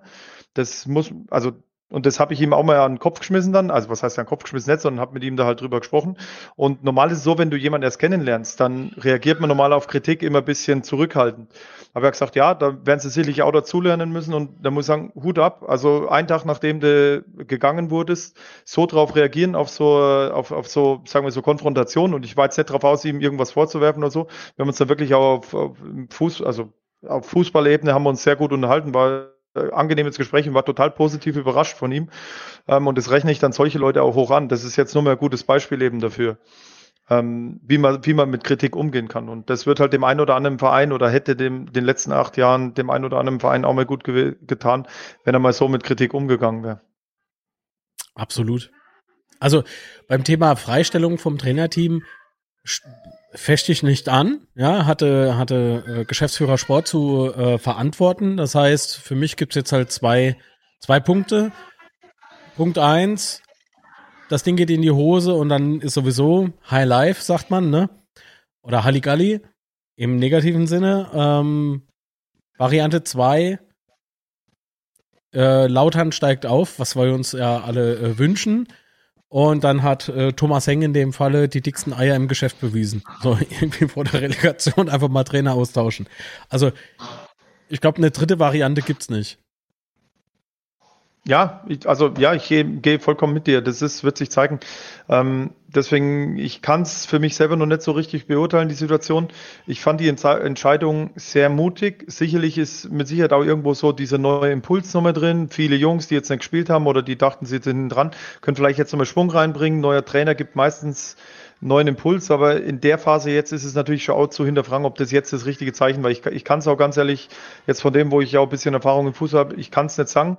Äh, ich sage nur, es ist mutig, aber, aber fraglich, ob es die richtige Entscheidung war. Im Endeffekt ist der Fußball funktioniert immer gleich. Nur wenn Erfolg da ist, äh, dann ist es, ist, also dann, dann gibt's auch keine Gegenkritik oder sowas. Ne? Dann kann, es vorwärts gehen. Und eins ist auch mal klar, wenn, wenn das Ding in die Hose geht und wir katastrophale Relegation spielen, was ich natürlich nicht hoffe, dann werden sie auch der eine oder andere wird sie Fragen stellen müssen. Das ist einfach so. Und dann wird es auch mit Sicherheit noch mehr viel größeres Echo geben. Ich bin jetzt auch ganz froh, was ich jetzt so mitgekriegt habe. Die ersten zwei, drei Tage nach der Entlassung war ja Wahnsinn, wie die Wellen wieder hochgeschaukelt sind. Aber mhm. ich bin auch jetzt ganz froh, dass danach jetzt diese drei Tage, dass es so was ich jetzt mitgekriegt habe, auch immer ruhiger geworden ist und jetzt sich wirklich der Mannschaft und dem neuen Trainer jetzt mal die Chance gegeben wurde, dass ich jetzt fokussiert wurde, dass man das Ziel, was man einfach hat und was wirklich schwierig wird, wie jede Relegation ist schwierig, ähm, dass jetzt mal die die Chance haben, sich da ordentlich darauf vorzubereiten und dass es auch wirklich möglich ist, dass man das auch packt. Und wie man dann in sechs Wochen darüber spricht, werden wir sehen und es hängt auch, denke ich, sehr vom Ergebnis ab. Absolut, wobei man über die Art und Weise, wie das alles gelaufen ist, durchaus diskutieren kann, auch wenn es gut läuft. Ja, ähm, also die über die Art und Weise bin ich nicht glücklich, sage ich ganz ehrlich. Ähm, auf der anderen Seite, Fußball ist halt Fußball sind wir wieder bei ja, dem Thema Geschäft. Ja, ja geh ich, also ich gehe da vollkommen mit dir. Das ist sicherlich sehr äh, fragwürdig und ist auch nicht nachzuvollziehen. Und ich glaube halt, dass der Fußballer einfach nicht so gläsern ist, dass man hinten komplett äh, reinzieht, was im Hintertürchen oder was, was jetzt da der ausschlaggebende Punkt war oder so. Das werden wir auch nie erfahren, wahrscheinlich, oder vielleicht teilweise mit Gerüchte. Ähm, mal der eine oder andere lässt vielleicht mal Wort fallen, da ja. Aber trotzdem, man wird auch da wieder sehen, der Zweck heiligt die Mittel. Das ist halt einfach im Fußball nochmal so. Das ist ja aber auch das, warum es für die, für die ganzen Fans immer so toll ist, weil wenn ich überlege, wir hatten, ich gucke ab und zu, ich mache mir den Spaß und schaue auf die Stimmung. Der Betze brennt die Stimmung. Das ist ja für mich immer, das Stimmungsbarometer ist für mich sensationell. Also da gucke ich immer und da sieht man auch, wie es bei den Leuten ist. Und ich bin mir sicher, also jetzt glaube ich, haben wir eineinhalb oder zwei Prozentpunkte verloren oder Punkte verloren. Und ich weiß aber genau, dass das Ding, wenn wir aufsteigen, geht es auch ganz schnell wieder nach oben. Und so ist es halt nochmal im Fußball. Die Leute sind schnell begeistert, aber die Leute gehen auch ganz schnell in die andere Richtung, dass sie genau das Gegenteil sagen. Ja, so ist es. so ist es. Und das hat aber, glaube ich, nicht Kaiserslautern alleine gepachtet. So nee, dieses, dieses, also, definitiv. Ist bei allen Traditionsvereinen so. Ja, ich glaube, das ist, ähm, es ist die Sehnsucht. Oder noch extremer. Ja. ja. Ja, ja, ja, ich denke, bei, bei Traditionsvereinen kommt sowas immer noch extremer raus, ähm, als jetzt vielleicht bei, sagen wir, Retortenclubs, die jetzt eben noch nicht so die Fanbase haben und sich das erstmal die nächsten 20, 30 Jahre arbeiten müssen. Da hast du wohl recht. Damit sind wir nicht vergleichbar und werden es auch nie sein. Gut. Ähm, aber Thema Befindlichkeiten. Ich glaube durchaus, dass ich ähm, bei dem Thema, ähm, also ich, ich gehe davon aus, dass da äh, schon ähm, viel Bestätigung da sein wird, aber es, ist, es wird, glaube ich, danach sehr kontrovers diskutiert werden. Vor allen Dingen hier in den Kommentaren, hoffe ich zumindest. Ähm, und dass jeder fair bleibt dem anderen gegenüber.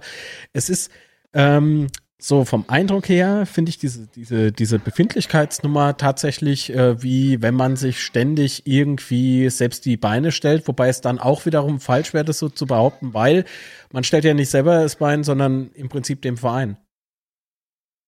Ja, ist auch so. Also ich weiß nicht, das war das, was wir letzte Woche schon mal gesprochen haben, wo, ich eigentlich persönlich enttäuscht war, weil ich jetzt echt einmal dachte, so mit, mit unserem Team Merck, wo wir angetreten sind, dachten wir, okay, vielleicht kommt jetzt endlich mal Ruhe rein in den Verein. Das Einzige, was der Verein jetzt braucht, ist ein Konzept, um nicht ewig in dieser, sage mal, diese, diese lebensgefährliche dritte Liga, die finanziell einfach für so einen Verein, wie es hier ist, mit dem Stadion extrem lebensgefährlich ist, dass man da mal rauskommt und dass man da mal ein Konzept aufstellt. Und am Anfang hat es auch relativ souverän gewirkt und, und fand auch das Auftreten war okay. Klar, da hat die Mannschaft letztes Jahr noch nicht ganz so funktioniert und so.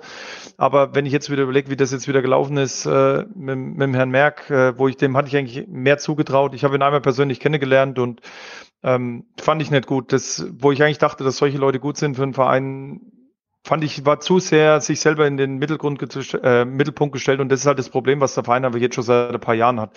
Das ist jetzt auch gar nicht großartig böse gegen Herrn Merker meint, aber das ist halt einfach äh, für mich ein Paradebeispiel der letzten Jahre, wo man dann selber als Person einfach wichtiger wird und Entscheidungen trifft äh, oder eigentlich ist ja Aufsichtsrat nur Kontrollgremium, ne? finanzielles Kontrollgremium irgendwo ähm, und sich dann ins operative äh, Geschäft einmischen, das hat mir jetzt selber nicht so gut gefallen und das hat sicherlich noch mal ein paar negative Nebengeräusche gegeben für, für einen Verein, die auch nicht förderlich waren. Und ich würde mir einfach mal wünschen, dass wir das irgendwann mal hinkriegen, dass man hier sitzt und wir haben jetzt mal drei Jahre Ruhe gehabt und dann bin ich auch ganz sicher, dass der Erfolg in dem Verein sich einstellen wird.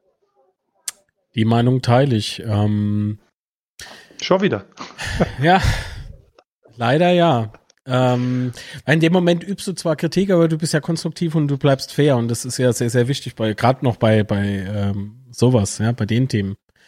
Ich meine, was ich nicht in Ordnung fand, das ist eine Geschichte, die ich jetzt äh, vor kurzem erlebt habe beim ähm, Heimspiel gegen Dortmund 2. Ich war ähm, in der Ebene 1900, also ich habe mir eine VIP-Karte gekauft und ähm, obwohl ich akkreditiert war, aber ich wollte ja unbedingt zu meinem Kumpel Alexander Kratz, äh, Rollifahrer. Liebe Grüße, Alex. Und, Alex, von äh, mir auch. Achso, ihr kennt euch. Ja, der hat, ja, mich, der hat mich in Sandhausen, der hat mich in Sandhausen ein paar Mal besucht, da war er beim Spiel und hat auch so ein Dennis Linsmeier, die alten Betze-Jungs, die ja dort waren, war er auch immer da und äh, merkst ja auch, der, der hängt mit dem Herz auch dran. Also, Alex ist halt, ist halt auch irgendwie so ein Betze-Original, keine Ahnung. ähm, auf jeden Fall äh, habe ich den da besucht, habe mich hinten an seinen Tisch da gesetzt, also war eine Begleitperson und noch zwei andere liebe Freunde von ihm mit dabei. Auch ihr seid herzlich gegrüßt. Und ähm, plötzlich äh, meint er so, dein Freund kommt nicht. Ich denke so, was? Wer, wer kommt? Äh, Markus Mehr. So, jo, lass mir doch komme. so, wie, wie, wie wenn das jetzt irgendwie ganz schlimm wäre. Äh, und dann hat sich der Herr Merck aber leider nicht umgeschaut, wer da am Tisch sitzt. Ähm, ich glaube, er hat mich da schon irgendwie auf dem Kicker, warum auch immer. Ähm, ja, was soll ich da sagen? Da fängt er plötzlich an, irgendwie übers Trainerteam herzuziehen und meint so irgendwie, ah ja, zwei trainingsfreie Tage, das ist, äh, das ist doch nichts, ist doch kein Wunder, dass es dann nicht läuft. Aber das, weißt du, aber dass die, die Trainingseinheiten auch doppelt gefahren wurden, das, das wurde da nicht gesagt, ja. Und als er mich dann äh, gesehen hat, weil ich dann meinen Kopf so, meinen Kopf so langsam zu ihm gedreht habe, ja, da muss er schnell weg. Das finde ich keine Art. Das finde ich keine Art. Das ist auch keine Ausstrahlung von, von einem Team sozusagen, ja. Das ist kein geschlossenes Verhalten. Ich mache hinter dem Rücken anderer mache ich niemand irgendwie runter.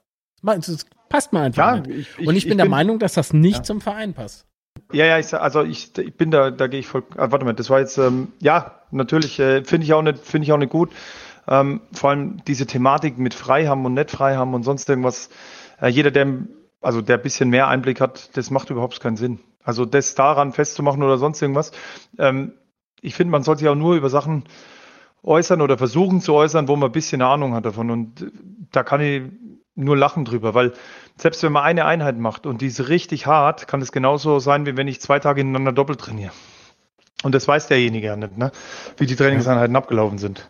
Eben, und, und ich finde, das ist jetzt auch nicht böse gemeint, aber ich, wie gesagt, das ist keine Art. Das ist, empfinde ich als keine Art. Ich finde das unmöglich, ehrlich gesagt. Ich merke auch, wie der Puls jetzt wieder steigt. So. Ähm, und, der, und das Schlimme ist, ich könnte meinen Hintern drauf verwetten, dass mal das schon wieder negativ ausgelegt wird, dass ich das jetzt gesagt habe. Also, das ist. Ah. Weißt du, ich glaube, ich glaube ganz einfach so generell jetzt, äh, ohne irgendjemand ähm, direkt ansprechen zu wollen. So einfach allgemein gehalten. Menschen, die, die ähm, keine Fehler zugeben können, kann ich nicht mehr ernst nehmen. So. Ja, also gehe ich, geh ich mit dir. Das ist auch so. Ähm, das wollte auch noch ein Thema, was, was mir jetzt auch noch auf der Seele brennt, weil wenn wir schon mal hier uns so offen unterhalten und ich finde, es ist ja, ich meine, jeder kann ja das hier sehen und wer da ein Problem hat, äh, soll sich melden, dann kann man darüber reden. Ähm, aber was ein großes Problem in dem Verein ist auch noch diese Durchlässigkeit zur Presse. Die, die, macht, die macht mich ganz kirre. Wenn ich überlege, da sind Aufsichtsratssitzungen die letzten fünf Jahre gewesen und zehn Minuten oder, oder 20 Minuten nach der, Auf, äh, nach der Aufsichtsratssitzung kannst du entweder irgendwo in Foren, irgendwo bei, bei Zeitungen oder sonst irgendwas kannst du das lesen. Und jeder, der das ständig weitergibt, so irgendwie intern, dass die wirklich mal intern bleiben sollten, äh, absolut hinderlich für einen Verein. Da kommt nur Krawall rein und die Leute, die das bewusst streuen, da bin mir auch sicher, die wollen auch nur Krawall machen. Weil die mit den Leuten, die, die am Ruder sind, äh, den wollen sie einen reindrücken oder, oder wollen da irgendwie was rausgeben. Und das finde ich nicht gut. Also muss sagen, das ist auch so ein Problem, ja. was der Betze hat. Absolut. Da gehe ich schon wieder mit. Ähm, da fällt mir gerade ähm, das, das Beispiel mit dem äh, Boris Notzon Brief ein. Hast du das damals mitbekommen? Äh, sag mal nochmal ganz kurz, also irgendwas habe ich im Kopf, aber ich habe jetzt immer den genauen Sachverhalt da. Also äh, Boris Notzon hat äh, wohl damals einen Report geschrieben, ja, an die, an die Geschäftsführung, äh, im Prinzip an jeden, ja, an jeden hm. intern, äh, wie es äh, aus seiner Sicht her abgelaufen ist, hat diverse Vorgänge darin geschildert und ähm, mir lag dann eines Tages dieser Brief vor. Ähm, ich wollte warnen, so Vorsicht, Leute, irgendwie ist da gerade was im Umlauf, was vielleicht eventuell für Probleme sorgen könnte. Ähm, nie eine Reaktion drauf bekommen. Also, was habe ich gemacht? Ich habe eine sehr unverfängliche Stelle im Unzerstörbar der FCK Podcast. Reines Audioformat, kostenfrei, aber nicht umsonst. Könnt ihr mal reinhören, wenn ihr wollt. Ähm, habe ich daraus zitiert. Und ja, siehe da, wenige Stunden nach der Veröffentlichung bekam ich einen Anruf. So, oh, das kannst du nicht machen, das ist schädlich für einen Verein. Ich so, nee, das Schädliche für einen Verein, das kommt noch. Aber nicht von mir. Da, da, nicht nur mir liegt dieser Brief vor. Also das ging tatsächlich rum. Ja, das lag überall beim Wochenblatt Kaiserslautern, bei der Bild ja sowieso. Ja. Ähm, das, das Rheinpfalz, alles, alles an, an äh, Presse hatte das Ding. Und ich denke mir so, alles klar, wenn das mal nicht gewollt war, was denn dann? Ja. Ja, das, das ist, ist das ist halt eben, das ist, ja klar, jetzt wo du es erzählst, fällt es mir auch wieder ein, oder wie es war. Das ist halt sehr schwierig, so ein Ding, ne? Ich meine, klar, natürlich ist es wichtig, dass der Verein Transparenz hat und die Mitglieder haben ja trotzdem auch die Chancen, äh, sagen wir an der JHV oder so Anträge zu stellen und, und sich was aufklären zu lassen und sowas, ne? Aber prinzipiell gibt's halt einfach ein paar Sachen, die erstmal, ähm, wenn sie rechtens sind und rechtmäßig sind, sage ich mal, sollten sie einfach auch mal hinter verschlossener Tür bleiben, um nicht alles hier kirre zu machen. Eben. Und das, glaube ich, ist einfach so ein Fall, der jetzt mit der Öffentlichkeit nichts zu tun hat. Und klar, sicherlich ist es wichtig, wie gesagt, dass Transparenz gerade in Kaiserslautern ist wichtig, aber man muss halt auch mal ein bisschen differenzieren. Absolut. Und das, das ist, das ist nun mal das A und O, verdammt. Das ist das A und O. Und ich muss mir doch im Klaren sein, wenn ich so einen Teil raushaue, welche Wellen das schlägt und vor allen Dingen, wem es auf die Füße fällt. Ja. ja. Ähm, da kann mein Brass auf einzelne Personen noch so hoch sein. Ich tu das nicht. Ja. Setz dich intern durch, aber ähm, lass sowas. Lass sowas. Und was ich ja total schäbig fand, äh, war, dass man damals bei der JHV, äh, nicht bei der letzten, aber bei der vorletzten so, die Schuld auf, auf andere, auf, auf Damen im, im Büro sozusagen hm, abwälzen wollte. Ja. Und da dachte ich mir so, nein, nein, sag das so nicht. Ja, ähm, egal unabhängig davon, wer es jetzt gesagt hat und egal wer, wer äh, damit gemeint war, das ist keine Art, verdammt nochmal.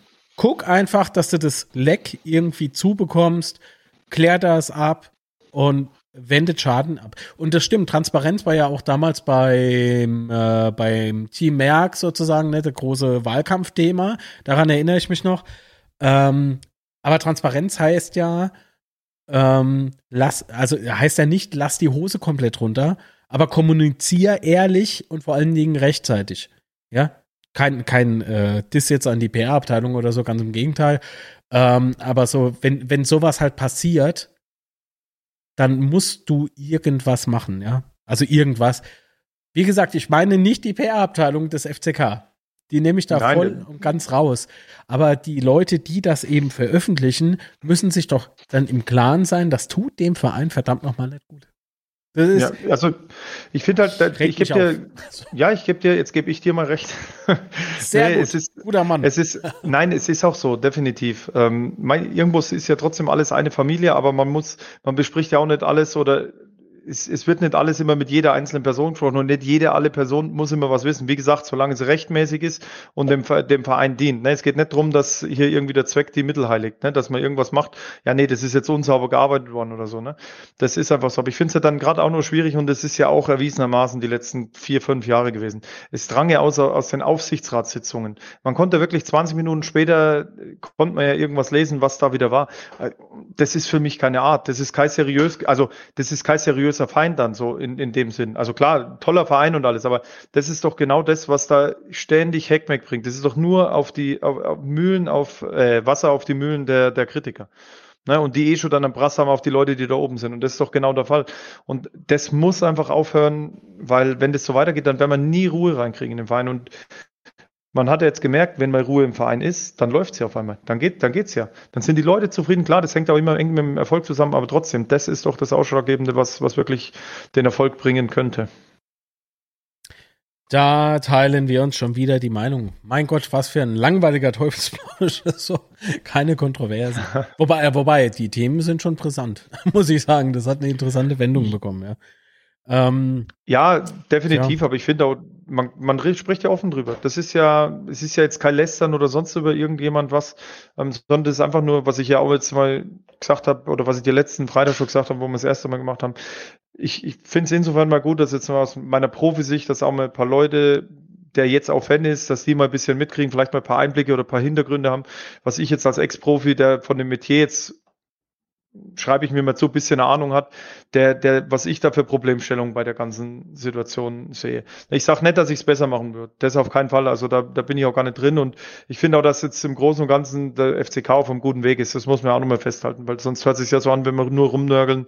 Ähm, das ist okay, aber trotzdem wird es immer wieder Geräusche geben und die muss man einfach versuchen zu minimieren. Genau. Allerdings niemals konstruktive Kritik ruhig stellen wollen. Ja, das nicht. So.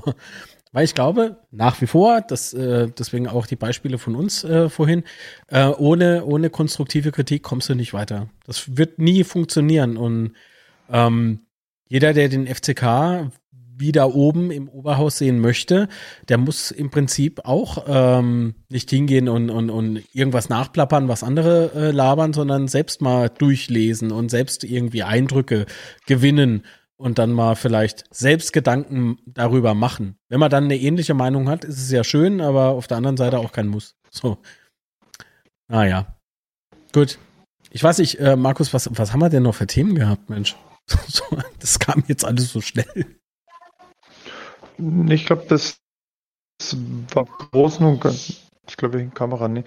Ähm, ja, war im Großen und Ganzen das, was, was wir auch gemacht haben, was glaube ich auch interessant ist für die Leute, wo man darüber sprechen kann. Aber glaube, äh, ich glaube, wir freuen uns jetzt alle drauf, dass das jetzt am Freitag losgeht und dass wir da einen guten Baustein legen, für, für, also dass wir gute Ausgangspositionen fürs Rückspiel schaffen. Ähm, und ja, im Endeffekt ist alles zu sehen. Wir hoffen einfach nur und ich hoffe, dass da oben jetzt einfach so weitergeht, wie jetzt eigentlich so prinzipiell das letzte Jahr der Weg gelaufen ist. Natürlich, wie gesagt, auch immer wieder Nebengeräusche, aber hoffen wir, dass es so weitergeht und dann werden die das auch hinkriegen. Weil ich glaube, jetzt im Moment haben sie so ein bisschen ein Konzept, was auch schon irgendwo stimmig ist. Klar, nicht alles immer rund, aber das wird auch seit Zeit dauern. Und dann schauen wir mal. Und dann schauen wir mal. Was glaubst du? Wie wird die Mannschaft gegen Dynamo performen? Ja, viele haben ja auch gesagt, gegen Köln, die hatten nichts mehr zu verlieren, ist ja auch so. Ich habe es ja genauso gesehen. Ähm, aber im Endeffekt wenn die dann da oben sind, ich glaube, für Dresden, Dresden hat noch mehr zu verlieren als wir. Ich glaube, wenn ich mir erinnere, damals, als die abgestiegen sind zu unserer Zeit, da, also zu meiner Zeit damals, da, glaube ich, da stand der Plakat im, im Ding, ihr, ihr, habt vier Stunden Zeit, um die Stadt zu verlassen. Ne? Ich meine, ja. sowas sagt alles. Das wirst du jetzt hier von Kaiserslautern nach der Saison nicht anhören müssen, ne, von den Fans. Da bin ich mir auch ganz sicher, da sind wir an das Niveau. Ich hoffe, dass die, die Leute einfach gut drauf sind, dass ähm, die die Stimmung einfach rüberbringen und dass die Mannschaft die aufnimmt und einfach dieses nötige Quäntchen Glück, dass sie sich das erarbeiten und dass das dann vielleicht dieser Funke, dass der überschlägt und dass wir am Freitag einen richtig geilen Abend haben werden und am Dienstag das Ganze dann festzurren. Oh Gott, jetzt werde ich wieder nervös. so, Gott, oh Gott, oh Gott. Also ich habe mir die ähm, so ein paar äh, Zusammenfassungen angeguckt. Ne? Erstmal natürlich das, was die Presse so berichtet darüber. Und ich muss da sagen, ähm, so mancher Vergleich hinkt für mich, weil wenn du äh, Dynamo jetzt vorwirfst, gegen äh, Schalke verloren zu haben, die sind als erster aufgestiegen, weißt du, so, das, das funktioniert nicht. Aber ich habe mir das letzte Spiel gegen Aue angeguckt. Da denke ich mir so, oh oh, also, das ist äh, echt übel, was passiert ist, aber auf der anderen Seite haben die die Saison äh, Spiele verloren, die mussten nicht verloren gehen. Ich glaube, da kommen zwei richtig heiße, heiße Spiele auf uns zu. Nicht nur, nicht nur äh, auf den Rängen heiß, sondern auch auf dem Platz. Ja, ich hoffe nur, weil, so als Beispiel mal zu sagen, damals ging es, glaube ich, um Erstliga-Aufstieg Nürnberg gegen Augsburg. Ähm, ich glaube, damals hat sich Nürnberg nochmal durchgesetzt und hat Augsburg eben äh, im Rückspiel, die hatten zehn Spiele in Nürnberg, glaube ich, 1-0 oder was verloren. War ein enges Spiel und im Rückspiel hatten die ziemlich schnell eine rote Karte bekommen. Ich hoffe halt nur, dass nicht sowas irgendwie passiert. Oder ich weiß nicht, gibt es jetzt Videobeweis für das, für die Relegation zwischen dritter und zweiter Liga? Weiß ich habe gehört, ja. Ah, das wäre zumindest mal das. Nicht. Ja, aber prinzipiell sage ich mal, ähm, sind wir auch schon mal ein bisschen benachteiligt gewesen, das ja mit was Schiedsrichterentscheidungen betrifft. Ähm, sage ich hoffe, dass einfach nicht sowas in die Richtung passiert, dass das äh, äh, ungeahnte Wendungen dem ganzen Spiel gibt. Oder wenn dann für uns in die Richtung und nicht gegen uns. Also nicht deswegen Schiedsrichter, aber zum Beispiel rote Karte und so, weil ich rote Karte verändert das Spiel immer, weil das, was wir gegen Saarbrücken oder in der Hinrunde gegen, gegen, äh, gegen Mannheim? die Waldhöfer da äh, hatten, das schaffst du nicht immer. Und gerade in so einem Spiel, wenn es gegen einen spielst, der Liga höher ist als du, äh, wird es nochmal schwierig. Klar ist es auch möglich, aber ich hoffe natürlich, dass nicht irgendwas in die Richtung passiert. Mhm. Abschlussfrage und dann machen wir Feierabend für heute, weil wir sind über eine Stunde schon dran. so. ähm, was macht für dich die dritte Liga eigentlich äh, zur Profiliga, jetzt wo wir gerade über, über Schiedsrichterentscheidungen sprechen? Ich habe es äh, mehrfach angezweifelt, auch schon letzte Saison. Ja, gibt es viele Argumente. Also ich glaube, dass die zweite und die dritte Liga sich jetzt äh, im, im Gro nicht großartig unterscheiden. Also ich glaube, dass die hinteren von der von der dritten Liga nicht äh, die hinteren von der zweiten Liga nicht unbedingt vorne mitspielen würden in der zweiten, äh, in der dritten Liga. Ähm, sicherlich hast du da natürlich, sage mal sowas wie ein HSV, Bremen und die jetzt alle, die ganz andere Etats haben, äh, hast du natürlich, kannst du da rausnehmen, die haben sicherlich andere Qualität, aber so, glaube ich, ist nicht so viel Unterschied zwischen Ligen und ich glaube, dass fast jeder Drittligist gegen den Zweitligisten gewinnen könnte ähm, am richtigen Tag. Vielleicht nicht alle Spiele. Sonst äh, Profiliga, ja, die Vereine, also ist definitiv eine attraktive Liga mit den ganzen Vereinen und mit den Zuschauern und so, die du hast. Da sind ja schon viele Traditionsvereine mittlerweile drin. Ähm, was ich bisschen negativ sehe, ist einfach das mit der Kohle, dass einfach die Spanne zwischen zweiter Liga, das Fernsehgeld und dritter Liga halt brutal weit auseinander geht. Also im Endeffekt ist die dritte Liga auf Dauer ist lebensgefährlich, gerade für so einen Verein wie uns. Das ist einfach so, weil du halt, keine Ahnung, vielleicht 10, 15 Prozent von dem Fernsehgeld von der zweiten Liga kriegst und damit kannst du halt keinen vernünftigen Etat aufstellen oder ist schwieriger, den vernünftigen Etat aufzustellen.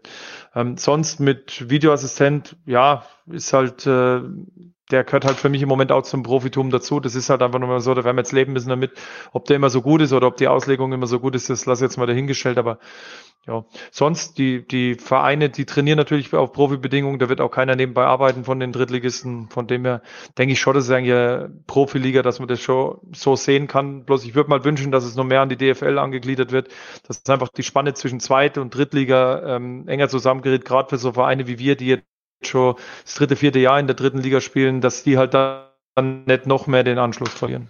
Das würde ich mal wünschen für die Zukunft. Sehr schöne Schlussworte, würde ich jetzt behaupten. Dann, oh, ich werde hell. Die Sonne kommt raus. Oh Gott.